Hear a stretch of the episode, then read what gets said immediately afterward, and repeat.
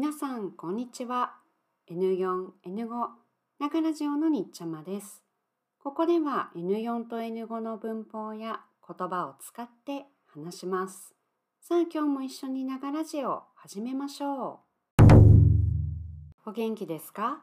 最近は秋らしい毎日が続いています。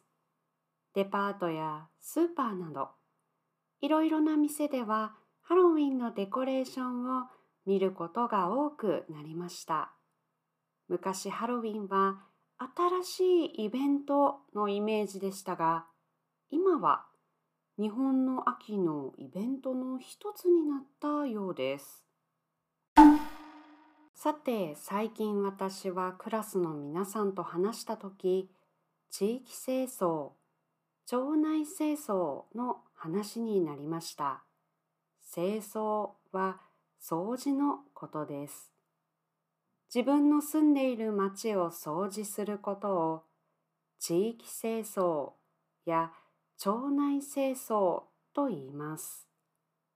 私の学生さんは日本に何年も長く住んでいる人たちが多いのですが、今の季節になると一緒に掃除をしましょうというお知らせがあるそうです。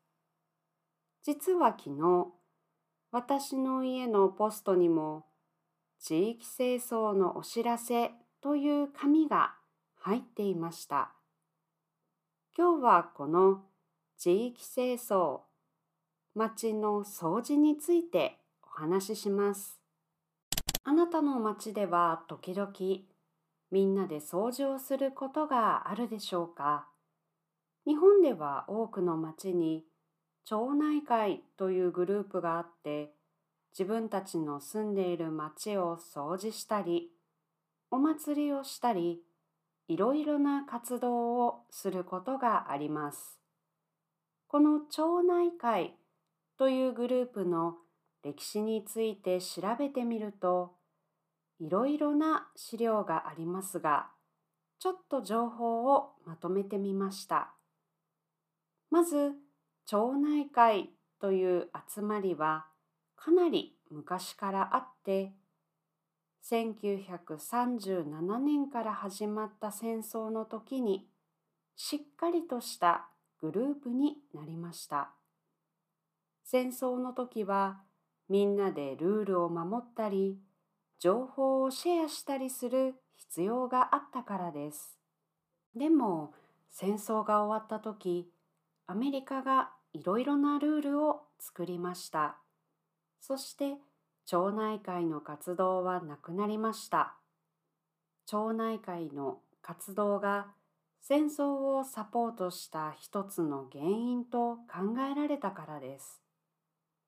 その時は町内会の悪い部分が注目されました。でも例えば火事や事件が起こらないようにパトロールするなど町内会が必要なこともありました。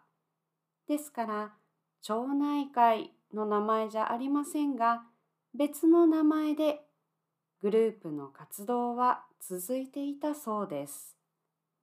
それから日本が自分たちでルールを作る時代になった時町内会がまた作られました。簡単にまとめると町内会にはこのような歴史があります。今でも町内会はあります。でも今町内会に参加する人は少なくなっているようです。私が昨日もらった町内会のお知らせにはコロナでずっと町内会の掃除を休んでいましたがまた始めます。でも最近町内会はお年寄りが多いですから若い人の参加も待っていますと書かれていました。コロナで町内会の活動ができなくなったところも多かったようです。また町内会の高齢化つまりお年寄りの皆さんは参加してくれますがなかなか若い人がいないという状況もあるようです。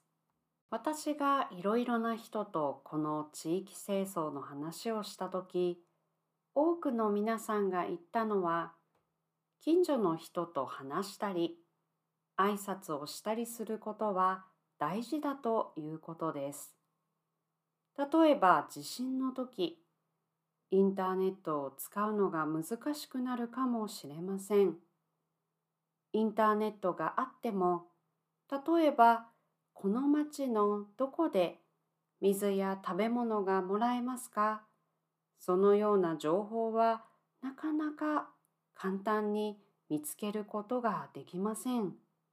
でももし近所の人と少し友達だったらあ、あそこに食べ物があるそうですよとかこの場所は危ないです逃げた方がいいですと教えてもらえるかもしれません。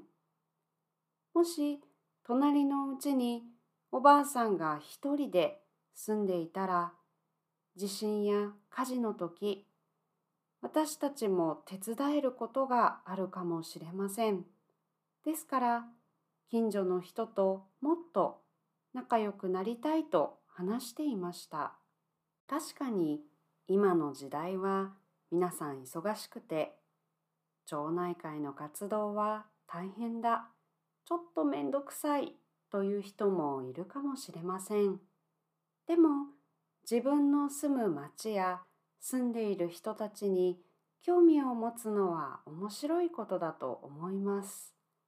私は興味があります。この町に引っ越ししてきて初めての地域清掃掃除なので参加してみようと思います。参加してみてどうでしたか？その経験はまた皆さんにお話ししますね。今日は町内会の掃除についてお話ししました。あなたの国にもこのようなグループがあるかもしれませんね。あなたはこのような掃除に参加してみたいですか？参加したことがありますか？聞いてみたいです。今回の話で使った言葉は概要欄にあります。自分で勉強するとき使ってくださいね。それではまた素敵な一日を。